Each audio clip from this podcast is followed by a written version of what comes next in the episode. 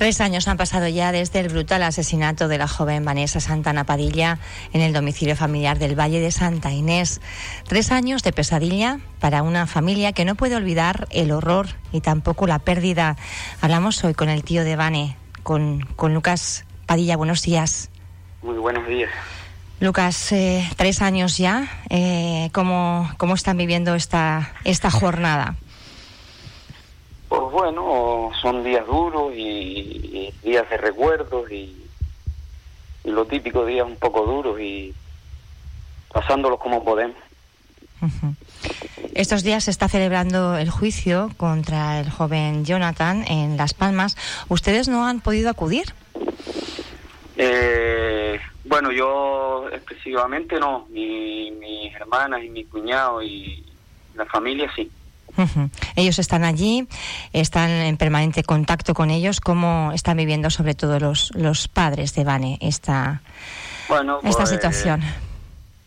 Mm, un poco mal, porque son momentos muy duros, ¿sabes? Recordar todo lo que pasó hace tres años y. Pero bueno, lo están, lo están llevando como pueden los pobres y como campeones. Supongo que de lo más eh, difícil es eh, tener precisamente que revivir, ¿no? Eh, que, se expongan un poco cómo sucedieron los hechos, qué es lo que verdaderamente ocurrió y de alguna forma, bueno, pues retroceder en el tiempo hasta ese punto, ¿no? ¿Es eso lo, lo, más complicado? Sí, sí, no, claro, es complicadísimo que, y, te, y te estás enterando de cosas que al principio a mi hermana y a mi cuñado se le intentaron de, de tapar en el sentido para que no tuvieran tanto dolor, ¿sabes? Porque fueron cosas muy muy duras, muy muy complicadas, muy complicadas. Y ahora se exponen lógicamente y el y el mazazo es casi casi igual igual de duro que, que en ese momento. Sí, sí, sí, claro, claro. Eso se o más, o más porque lo estás viendo ahí tienes una impotencia, ¿sabes? De no poder tú hacer nada, ¿sabes? Pero bueno, hay que creer en la justicia, creo yo. Tuvieron, han pasado tres años, eh, Lucas, eh, desde, desde ese día y se pueden ver las cosas con otra, digamos, eh, perspectiva. ¿Ustedes cómo vivieron el hecho de descubrir quién era el, el, presunto asesino que ahora se está juzgando? Hombre, mm, nosotros en el momento que pasó todo no, mm, claro, que yo fue un masazo, imagínate, masazo a una familia y para toda la isla y para todos, ¿no? Pero para nosotros fue un masazo muy fuerte. Y en ese momento entras en, en una bola que no no sabes si estás en la tierra o dónde estás, ¿sabes? Es, es muy duro, muy duro, muy duro, ¿sabes? Complicadísimo. Después ya fueron pasando los días y vas sospechando, pero claro, tú tú no puedes hacer nada porque ya entra en acción policía, entra en acción un montón de cosas y ya tú también estás en esos días, estuvimos, estuvimos pues imagínate cómo podía estar la familia, ¿sabes? es muy complicado, es muy complicado. Pero ¿les produjo sorpresa descubrirlo o de alguna forma, bueno, pues ya habían visto ciertos comportamientos que a lo mejor les alertaban? Hombre, sorpresa, sorpresa, no, porque era un era una persona un poco violenta.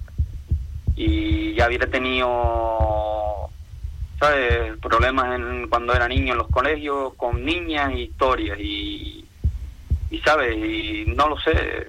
Es que es complicado sabes es complicado el, saber que era él sabes cuando nos lo dijeron sí te vienes abajo total sabes cuando la policía eh, el sargento Suárez, que fue el que llevó la investigación y me llamó para decirme que ya lo hubieran detenido, que fue el día que, al siguiente día de ser el entierro de mi sobrina, pues eh, es duro, es duro, es complicado y sobre todo para mi hermana y mi cuñado que, que le dieron muchas veces de comer, porque era un sobrino, era sobrino de, mi cuñado. Y, y, se crió junto con mi sobrina para descansar.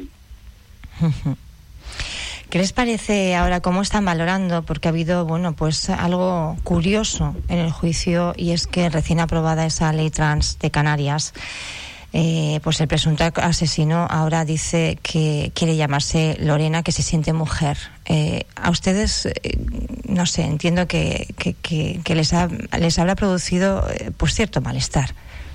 Sí, sí, un poco de impotencia. Yo ahí, si tú me quieres perdonar, no quiero entrar mucho porque no, no quiero entrar en eso, pero es impotencia, es impotencia.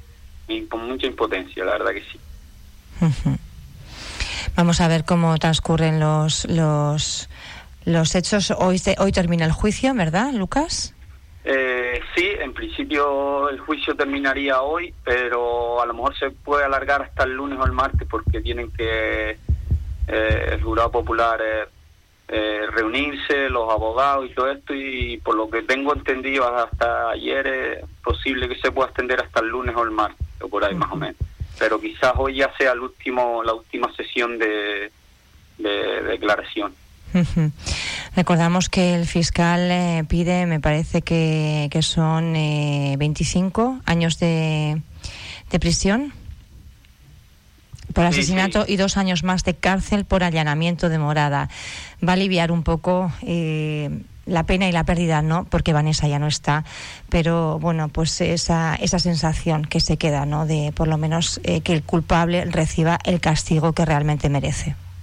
Hombre, yo, si quieres que te dé mi opinión, mm, tranquilo te va a dejar, pero yo creo que para una cosa que como lo que pasó ahí, a mi sobrina, yo creo que yo te lo digo sinceramente, yo creo que no hay que no hay mm, que para una persona de esa no debería haber eh, libertad más, porque él está vivo y su madre o quien quiera de la familia que lo apoye, ir a verlo podrá ir a verlo, pero mi hermana y mi cuñado y mi familia, a mi sobrina no pueden ir a verlo. Pueden ir a llevarle un ramo de flores al cementerio, pero no pueden verla, ¿sabes lo que te quiero decir? Ustedes abogan entonces, Lucas, un poco por esa condena permanente revisable, ¿no? Hombre, es un poco la... qué menos, qué menos, porque si has seguido el, el, juicio, has visto lo que lo que lo que hizo y lo que hizo ha sido muy muy duro. ¿eh? Quiero decirte, creo que con no, mm, es, una persona de esa yo no, no puede estar en la calle una persona que no está capacitada para estar con gente normal en la calle y, como se dice aquí en Fuerteventura, el perro que mata una vez mata a dos. Y esa persona de que vuelva a pisar la calle va a volver a destrozar a otra familia. Eh, pero bueno, la ley es así y hay que y hay que guiarse por ella. hay que acatarla acatarla exactamente. Lucas, yo les emplazo a la, a la vuelta cuando venga la, la, familia. Bueno, pues hemos estado hablando de, de visitar un poco los estudios y hacer eh, pues un homenaje a Vanessa, mmm, centrándonos en, en, cómo era. Cómo, cómo era ella, pero sí que me gustaría hoy, en este día, en este día de memoria, pues que nos, que nos eh, describiera un poco cómo, cómo era esta joven. Hombre, Van era me emociona un poco. Manera una niña muy, muy buena, una niña que estaba empezando a vivir con 20 años, con 21 años, eh, una niña que estaba para todo el mundo, mm, por lo típico, una niña de, su madre, de su padre, eh, de, todos nosotros, mi madre, a mi, mi casa venía, se llevaba a mis hijas, las llevaba por todos lados, cualquier persona que le pidiera un favor en el pueblo o sin ser en el pueblo que fuera conocida. Era una niña que estaba para todo el mundo, una niña muy alegre, muy llegaba era la era alegría en la casa, como era su, como es mi hermana, como era mi hermana. Bueno, pero nos cambió la vida, nos cambió la vida a, toda la familia, está claro, porque son más un masazo muy duro, ¿eh? Eso yo no se lo deseo ni al peor enemigo, ¿eh? Eh, son masazos, un masazo muy muy duro pero bueno, Vane era una niña muy alegre, muy muy de sus amigas, muy de todo, lo típico, una chica joven, criada en, como digo yo, en un ambiente familiar y, y bueno, pues, una persona se levantó un día, se levantó un día no, porque eso estaba, y se le cruzaron los cables y le quitó la vida. Y ahora está siendo juzgada esta, esta persona, Jonathan Robaina, eh, hombre, en el momento de los, de los hechos, es lo que ustedes eh, piden y que permanezca en, en, la cárcel, puesto que es una persona, dicen ustedes, que no está para, para estar en la calle. Eso ya, ya te lo digo yo, que lo, lo sé de muy buena fuente y eso es una persona que no, es un psicópata. Eso está preparado para desgraciar más familias y, pisa la calle. Por eso siempre hemos pedido el apoyo de, todo el mundo, de la ciudadanía y de todo el mundo, porque hoy nos toca a nosotros, pero esas personas no tienen piedad, ¿sabes? Hoy, mañana le puede pasar a otra familia. Y por eso siempre en redes, en, en, todo hemos pedido la ayuda de que se apoyen, de que se de que apoyen, porque hoy nos toca a nosotros, mañana no, no se sabe. Vamos a ver si concluye el juicio hoy o se alarga. Si que les eh, cursamos la invitación, eh, Lucas, como hemos hablado, para, para poder tener esa conversación tranquilamente, recordar y homenajear a, Vanessa Santana Padilla. Un abrazo a toda la familia, Lucas. Eh, a los que pues están aquí en Fuerteventura, los que están en las, en las Palmas y, también a Vani, allí donde esté. Sí, claro. Al cielo un beso grandísimo. Y muchas gracias a ustedes por bueno, apoyar estas cosas. Yo creo que es toda Fuerteventura. ¿eh? Nosotros, bueno, pues tenemos la, fortuna de poder hacernos eco, ¿verdad? De servir un poco como canal. No, no, Pero hoy está Fuerteventura y Canarias volcada en, en su familia.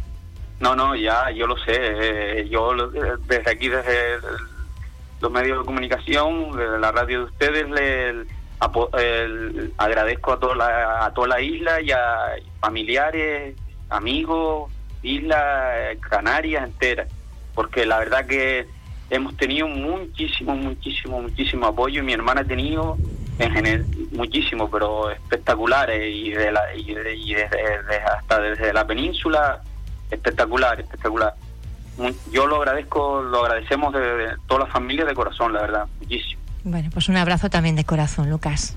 Pues venga, muchas gracias. Gracias a, ustedes, también.